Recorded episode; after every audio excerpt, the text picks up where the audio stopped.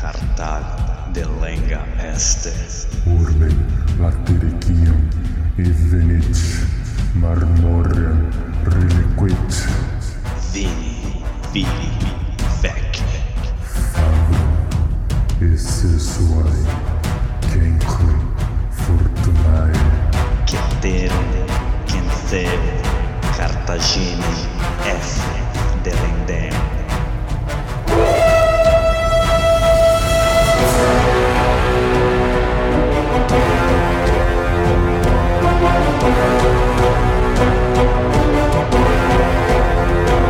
Alô amigos, alô galera, estamos de volta para o 70 episódio do podcast Roma Nua e Crua. Quem vos fala é Bruno Prandi, seu apresentador e editor deste humilde podcast. Um salve à nossa tetrarquia.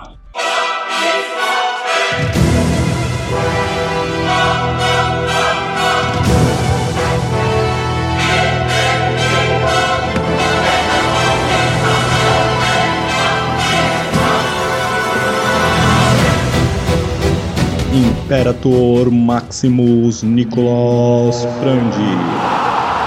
Nossos Césares Lucas Prandi e César Casolari. E nosso primeiro senador Danilo de Oliveira.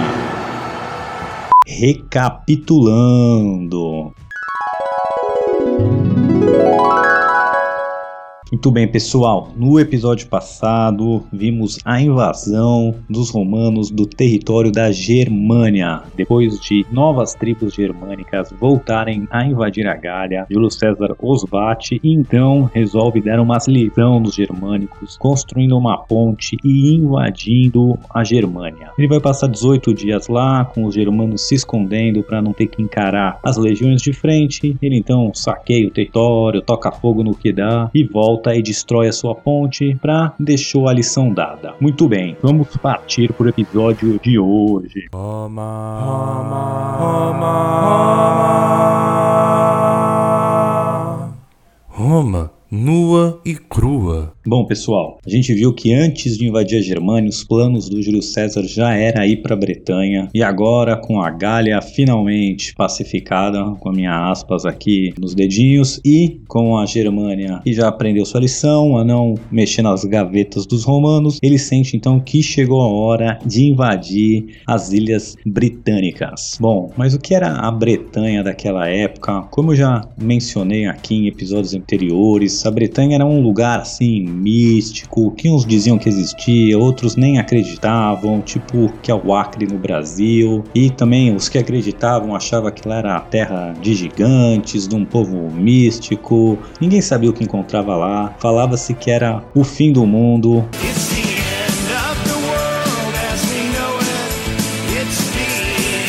Para eles, realmente, depois da, da Inglaterra ali pro norte não tinha nada, e meio que não tem, né? Deve ser o Círculo Polar Ártico, mas achava ali que era, como posso dizer, o precipício do mundo, depois de lá acabava, tipo terra plana. E bom, mas de onde vem esse nome Bretanha? Esse nome chegou nos povos civilizados ali na Grécia, nos romanos, através dos fenícios, aquele povo navegador lá da Idade do Bronze, que deu origem aos cartagineses, né? Cartago começou como uma colônia fenícia. Esses povos que navegaram ali, primeiramente, o Atlântico Norte, eram povos mercadores e tal, e eles que batizaram, né, a Bretanha de Bretanha. Mas o que quer dizer Bretanha? Não sei. Isso não está muito claro, mas diz a lenda que Bretanha quer dizer terra do estanho. Isso em fenício, claro. Estanho era realmente um material muito abundante né, nas ilhas britânicas e um metal essencial para a produção do bronze, que era é, um metal ali,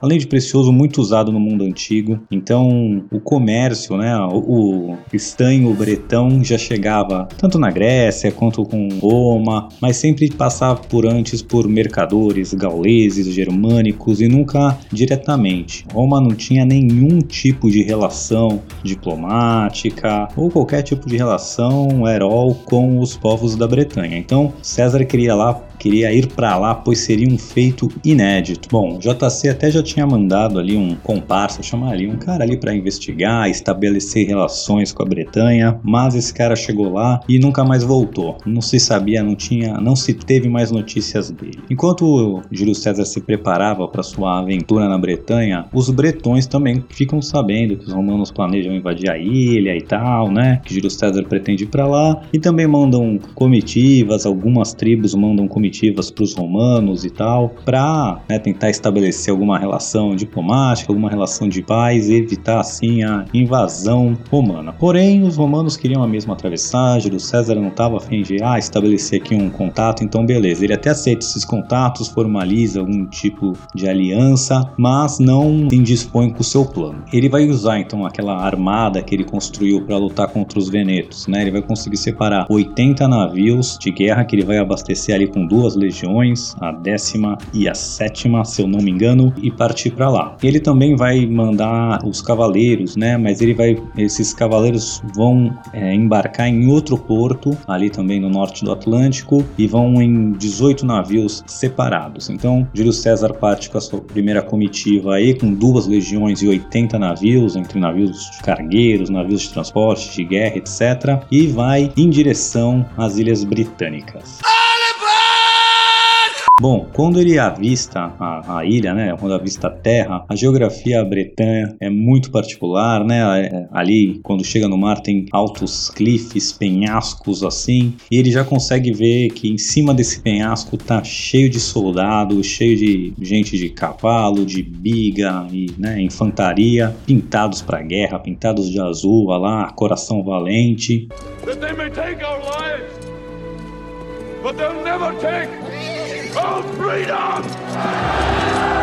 E eles começam então a seguir o fluxo dos romanos. Né? Os romanos estão procurando algum lugar para descer, para aportar os seus navios, algum lugar que dê para eles desembarcarem, e os bretões vão seguindo, vendo para onde esses navios estão indo. Assim que o Júlio César vê ali uma passagem legal, uma praia que dá para ele desembarcar, ele começa então esse processo de tentar desembarcar. Porém, as águas ali no Atlântico do Norte são com ondas, né, marés, é uma, um mar agitado, difícil de desembarcar e tá cheio de soldado bretão lá na praia. Então assim que começam a descer os soldados, eles já vão tomando saraivada de flecha, lança, tudo que dá. Esses navios dos romanos para atravessar o Atlântico Norte e tal, tinham que ter, vou chamar de quilha, não sei se é o nome certo, leme, sei lá como é que é, mas quilha, que negócio vai embaixo para manter a direção. Beleza, tá sabendo legal. Tinham que ter quilhas profundas, ou seja, eles não conseguiam chegar perto realmente da praia, onde está raso, para soltar os soldados. Então os soldados pulavam com armadura, espada, esse equipamento bélico pesadíssimo, tinham que enfrentar as ondas, as marés, e enquanto isso tomando flechada, tomando lançada, e o pessoal que estava com os, os cavaleiros também dos bretões entravam na água com os cavalos e conseguiam de cima ficar dando espadada, então tava um pandemônio para os romanos ali. E aí os soldados estão, uns pularam se ferraram, os outros meio que não querem sair do barco. E aí Júlio César então tem que agir rápido. Ele pega os barcos ali que são que tem as quilhas menores, os menores barcos ali de transporte e enche de gente ali com, com lança, com né, com flecha, com esse tipo de coisa, consegue é, flanquear ali dos dois lados a praia e então é, também atirar nos bretões dali, dando alguma área de espaço ali para os romanos desembarcarem. Mesmo assim a situação tá crítica e o pessoal não tá querendo querendo pular naquela água gelada para encarar o desafio. Fica aquele ninguém quer sair do barco, até o, o portador da bandeira, ali o pessoa que levava o estandarte da, da décima legião, né, a águia, ele diz então, né? Eu vou cumprir o meu dever perante a República e perante o meu general. Se vocês quiserem fazer sua parte, me sigam. E ele se joga no mar então com o estandarte, e lembrando né, que perder o estandarte era a coisa mais desonrosa que podia acontecer para uma legião. Então quando o pessoal vê que o cara do estandarte pulou, vai todo mundo atrás, né? Que ninguém ia deixar o estandarte cair na mão dos bretões. E aí, ainda mesmo assim, a situação tá terrível, né? O Júlio César então pega barcos a remo, uns botezinhos, vou chamar assim, e começa a levar soldado para as partes mais críticas, porque o que, que os bretões estão fazendo? Tá? Os romanos descendo, mas tá no meio do mar, tudo desordenado, eles não conseguem conseguem se juntar com as suas coortes, com suas legiões, com seus estandartes. Então tá meio aquela bagunça e os bretões estão aproveitando essa desordem para atacá-los. Então, onde tem soldado perdido, sozinho, grupo com poucos, é aí que eles estão atacando. E o Júlio César vai coordenando é, o envio de botes com soldados para esses pontos críticos para de alguma forma estabilizar a, a treta ali. Bom, beleza, vai desembarcando gente, eles vão conseguindo chegar, e aí quando chega o primeiro grupo de soldados, mesmo assim na praia, né, e consegue entrar em formação, aí eles vão estabilizando a situação, vai chegando mais soldados, e aí quando juntam uma linha romana ali decente, eles então meio que contra-atacam esses bretões, e aí os bretões que estavam ali pelo um free meal ali para só atacar, tem muito perigo, né, vem que opa, agora ficou ruim a situação, os romanos estão em formação e metem no pé, fogem dali, deixam os romanos então conseguirem desembarcar em paz. Os romanos, né, por não terem cavalaria, não perseguem os bretões em retirada, que é hora que você conseguiria matar um monte de gente, mas como se eles têm cavalaria, se afastassem muito ali e atrapalhar o desembarque, ia poder, poderiam cair numa emboscada. Então Júlio César diz: não, fica aqui, mantenha aí um, um perímetro de segurança, vamos desembarcar, vamos montar o um acampamento na paz de Deus. Bom, os bretões então, vendo que não conseguiram impedir os romanos de desembarcar, resolvem agora então mandar uma comitiva aí diplomática, emissários para fazer um acordo de paz com os romanos, ficar de boa com Júlio César. E nessa comitiva ia estar o Cômio Atrebus, o nominho bonito pra caramba. Esse foi o cara que o Júlio César mandou antes lá para tentar criar alguma conexão, que eu falei no começo do episódio, e que nunca mais tinha voltado. Bom, esse cara chegou na Bretanha basicamente, foi logo preso, não é? Os caras, ah, vem aqui como emissário de César, os caras não deram a menor bola, prenderam ele, por isso que não teve mais nenhuma notícia do cara até então. Agora, como eles já viram que o César chegou, num, num sinal assim de boa fé, digamos, eles devolvem esse cara. Esse cara também tinha alguns outros, não foi sozinho, né? Ele era o cara importante, mas tinha alguns outros soldados, alguns outros cavaleiros com ele, cerca de umas 10 pessoas. E o Júlio César então resolve que beleza, vamos fazer um acordo, pede que ele envie reféns, pede que ele envie mantimentos. Eles vão dar alguns reféns pro Júlio César, mas Fala, não, cara, relaxa, a gente vai mandar depois, tem que mandar buscar, eles estão longe, estão de férias agora, estão numa excursão com a escola, mas assim que eles chegarem a gente manda o resto dos reféns, relaxa. Júlio César não tinha muito o que fazer, é, fica de acordo e uma paz está então estabelecida. Bom, montado, começa a montar o acampamento, né, e os romanos estão esperando os cavaleiros chegar, que como eu disse, né, tinham partido de outro porto e tal. Porém, esses cavaleiros estão, quando estão tentando chegar com o resto dos navios, eles são pegos numa tempestade e não conseguem atravessar, tem que voltar para E pior, né, uma tempestade também se abate ali sobre a Bretanha na lua cheia e destrói a maioria dos navios do Júlio César. Né? Os que ele atravessou, aqueles 80 que eles foram. Um monte vai ficar destruído, outros danificados, mas assim, o que, que isso quer dizer? Bom, eles estão em um terreno hostil, agora os barcos, que era a passagem de, de volta para eles, não só para poder trazer gente, mandar gente, eles estão ilhados literalmente nas ilhas britânicas e também sem uma linha de suprimentos, né? Porque os britânicos não eram uma fonte de suprimento confiável e nem ele podia ficar mandando buscar comida agora com a maioria dos seus barcos quebrados. Lógico que ele vai mandar o que tem de barco lá, avisar os gauleses, mandar produzir mais barco, mandar mais comida, etc. Mas ficou uma, uma tarefa agora que não é, não dava para contar, não era constante e ficou também abalou bastante o moral das tropas romanas. Bom, e para piorar ainda mais, os bretões também ficam sabendo do que se acometeu os romanos, né? Que seus barcos estão destruídos, que a sua linha de comunicação e suprimento está cortada, e aí começam aquela conspiração básica. Conspiração, bumbum conspiração.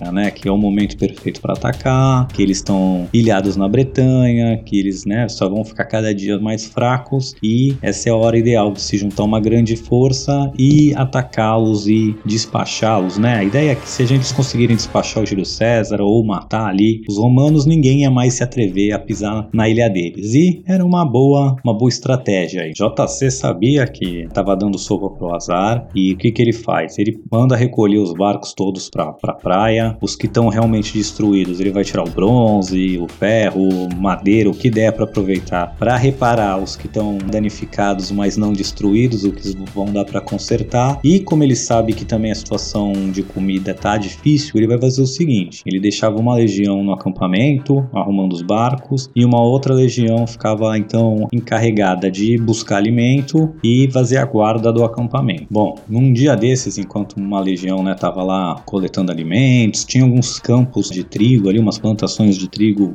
perto do, acampamento romano, e o Júlio César manda então uma legião ir lá coletar, cortar esse trigo, não só cortar o trigo, mas caçar, pescar, realmente coletar alimentos ali em volta, e a parte que está coletando alimento tá ali na sua função, e a parte que está tomando conta do acampamento vê lá na linha do horizonte, lá longe, coluna de poeira, e ele vai alertar o Júlio César: olha, aquilo tá um movimento estranho ali. O Júlio César então já vê que aquilo parece ser é, um exército se juntando, eles sabem que a posição tá frágil, então Júlio César vai pegar ali duas coortes, que dá cerca de mil soldados, e vai em direção ali aos campos de trigo, onde o resto da sua legião estava coletando alimentos. Quando ele chega lá, o que, que os bretões tinham feito? Eles já tinham, durante a madrugada, parte deles, né, se escondido ali nas florestas ao redor dos campos de trigo para pegar os romanos de surpresa mesmo. Então, quando os caras estão lá cortando com a foicezinha, é, sem dar informação, cada um de um lado, sem arma na mão, sem nada, eles vão ser atacados,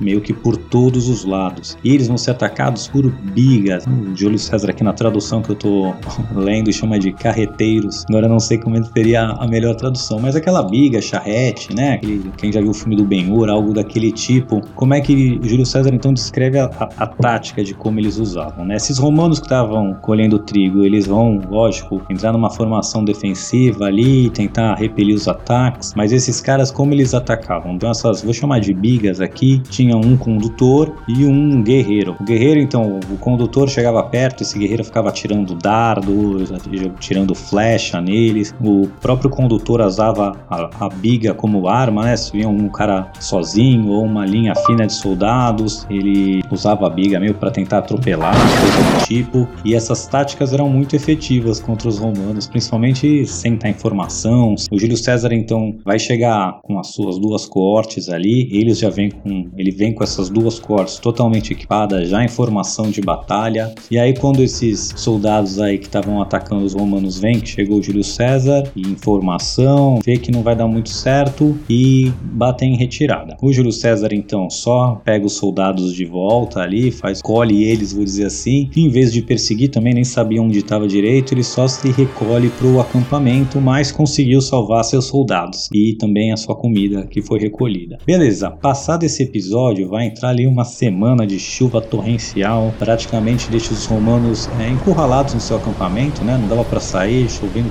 aquele temporal, puta lamaçal para tudo que é lado. Eles já não conheciam o terreno direito, a geografia do, do local, então eles ficam meio é, presos ao seu acampamento. Enquanto rolou isso na semana, dessa semana de chuva aí, não sei se foi uma semana, alguns dias de chuva, o que, que os bretões então começam a todas as tribos mandar emissário tentar organizar uma resistência, né? Porque eu tô chamando assim os bretões, que é todos os moradores da ilha britânica, mas claro que eles também são divididos em inúmeras tribos, tem tretas internas, como em todo lugar. Só que essa é oportunidade de ouro deles de se livrarem dos romanos, né? Os romanos estão com os barcos quebrados, estão com pouca comida, estão com poucos soldados, não tem como receber muitos soldados e vai ser a hora perfeita. Essas chuvas torrenciais, esse tempo ruim também impede é, os romanos de mandarem reforços lá ali da Gália, não tem como atravessar o mar do Atlântico Norte ali durante uma tempestade, é muito arriscado, então era o momento mais frágil possível dos romanos. E os bretões vão tirar isso para realmente conspirar, se unir e juntar milhares e milhares de soldados. Bom, logo também chega a inteligência para o Júlio César que tem um grande exército vindo na sua direção e ele resolve não perder muito tempo. Ele realmente acha que nem ficar dentro do acampamento é bom, porque eles vão estar confinados num, num pequeno, né, com pouca manobrabilidade. Então, se, se conseguirem invadir o acampamento, tá ruim para eles, ainda estão reparando os barcos. Então, o que, que ele resolve fazer? Ele pega as suas duas legiões e vai ali para frente do acampamento mesmo, põe ali em formação de batalha e espera os bretões chegar. Tem cerca de 10 mil soldados soldados romanos, duas legiões. Ele não diz especificamente quantos soldados era o tamanho desse exército, mas imagino algo pelo menos em torno de 25 mil, juntando cavaleiros, os bigueiros e mais infantaria. E logo esse então esses dois exércitos vão entrar em confronto. O Júlio César então com as suas legiões em formação de batalha, com todos os equipamentos. Lembrando que era a décima e a sétima, acho que são as legiões preferidas. A décima com certeza era a legião preferida dele, mas ele também pegou as duas mais fiéis, mais casca grossa. E meu, romano, em formação de batalha, é, com espaço, com formação, com tudo preparado. Aí essas táticas dos bretões não, não deu nem pro cheiro. Essa é a real. Eles tentam fazer o que eles tinham feito, mas eles tinham sido tão efetivos com, com as bigas e tudo porque eles conheciam o local, a geografia, então eles atacavam, fugiam, pegavam o pessoal desprevenido, não informação. Até agora teve essas duas mini batalhas aí, o do desembarque, onde os romanos estão, né, tendo que lutar contra a maré, lutar contra o- os próprios bretões. Então tinha o mar e, e mais os bretões, então uma situação bem complicada para os romanos. E depois quando eles estavam lá ceifando trigo e também são atacados completamente desprevenidos. Agora é onde os romanos excedem, né? Numa batalha campal, informação. Aí os bretões tentam, mas não dá, né? Não tem nem muito detalhe a batalha, só diz que os romanos, né? Os bretões chegam, atacam e os romanos logo vão começando lá fatiar, fatiar, abrir buracos nas linhas dos bretões, as táticas das bigas, né, que foram tão efetivas com pessoas, como eu disse, em situação mais precária, mas informação, vê aquele muro de escudo, eles vêm, jogam a lancinha dele, não dá nem pro cheiro, desce da cavalaria lá também não vai conseguir, na- nada funciona. Então logo os, os romanos assumem a ofensiva e os bretões quebram e viram com pernas para que te quero, todo mundo correndo, tentando fugir. Os romanos vão em perseguição, alguns quilômetros adentro, matando é, os bretões aos milhares mesmo, mas eles vão 5, 6 quilômetros perseguindo e o Júlio César então manda logo eles pararem, porque não, também não adianta ir lá para muito longe e expor algumas coortes. Então o que, que eles vão fazer? Vão matar o, o que der ali, o resto consegue fugir. As vilas, os territórios que tinham ali, as construções que tinham perto do acampamento romano, eles vão tudo botar fogo. Destruir tudo e voltar para o seu acampamento. Nesse mesmo dia dessa batalha, os bretões de novo vão mandar emissários diplomáticos pedindo a paz. Não, agora é sério, agora a gente quer paz, agora a gente descobriu que, que queremos ser amigos dos romanos e tal. O Júlio César meio que dá uma carcada neles, cobra o, dobro de reféns, cada um tinha que mandar selar, agora é vezes dois. Eles não, a gente vai mandar com certeza. Mas acontece o seguinte também: os romanos estão numa situação precária ali, não mudou isso. Continuam sem os barcos, o Júlio César ali tá reparando o que dá, mas ele vê que não vai ter como ficar é, na Bretanha, né? Foi só uma primeira expedição de reconhecimento, digamos assim, e tá chegando o inverno. Se ele invernar ali, né, hibernar ali na, na Bretanha, ele vai ficar muito exposto, sem linha de suprimentos. Então ele aceita essa paz, até porque ele não tem muita opção, pede que esses reféns aí dobrados sejam mandados direto para Gália e assim que as condições que ele consegue arrumar a maioria dos barcos e as condições estão boas, ele pega seu exército e se pinota de volta para Gália. Tudo vai bem, né? Do- dos barcos todos chegam ali, conseguem aportar nos portos ali da na região dos belgas, no Atlântico Norte, ali na Gália. Porém, dois navios que são pegos ali numa tempestade, eles não conseguem aportar no porto, se perdem e acabam em. Eles vão parar alguns quilômetros de distância de onde deveriam é, ter atracado e ficam ali sozinhos, cerca de 300 soldados romanos. E eles caem na região dos Morinos, uma tribo belga que tinha sido recém-pacificada e não tinha nem enviado reféns ainda para os romanos, só tinham feito um acordo de boca. Bom, esses Morinos, vendo que tem 300 soldados romanos perdidos no seu território, eles vão juntar ali uma força de milhares de soldados, alguns milhares. O Júlio César fala 6 mil, mas eu achei que é um meio exagero. E vão então atacar esses romanos. Primeiro eles chegam perto dos romanos, pedem para os romanos entregarem as armas, que vai ficar tudo bem, mas os romanos sentem que eles estão tentando os desarmar para então matá-los, não entregam as armas, então eles começam a ser atacados ferozmente por todos os lados. Segundo aqui o nosso JC, 300 romanos contra 6 mil é, morinos. O Júlio César fica sabendo desses dois barcos que se perderam, que caíram, que foram parar no território dos morinos e estão sendo atacados. Ele então vai reunir toda a cavalaria que ele tem e vai pessoalmente liderar uma expedição de resgate.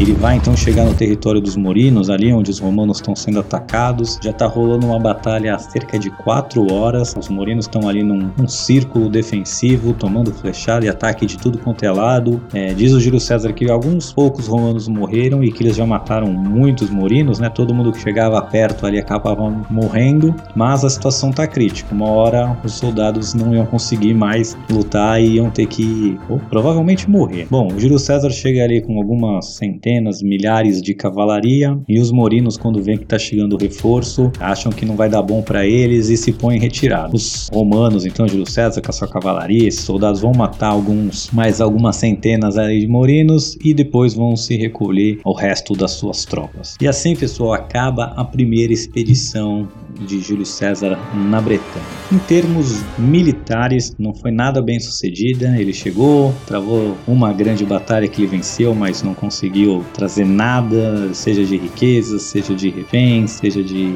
eh, acordos realmente duráveis. Porém, do ponto de vista de marketing e de promoção, foi o maior sucesso. É, o Senado declara 20 dias de ações de graças para Júlio César pelo seu feito de, de chegar na Bretanha estabelecer algumas relações, mas já foi um feito realmente incrível, apesar de militarmente não ter sido. E das tribos todas que prometeram mandar reféns, né, as tribos bretãs que prometeram mandar reféns para Júlio César, só duas mandam. O resto daquele já se livramos, nos livramos dos romanos, deixa eles para lá. Bom, pessoal, o episódio de hoje foi esse. Espero que vocês tenham gostado. Fiquem com a gente e até! Alô amigos, alô galera, só lembrando que ainda tá muito fácil de participar do nosso seleto grupo de apoiadores carinhosamente apelidados de Tetrarquia.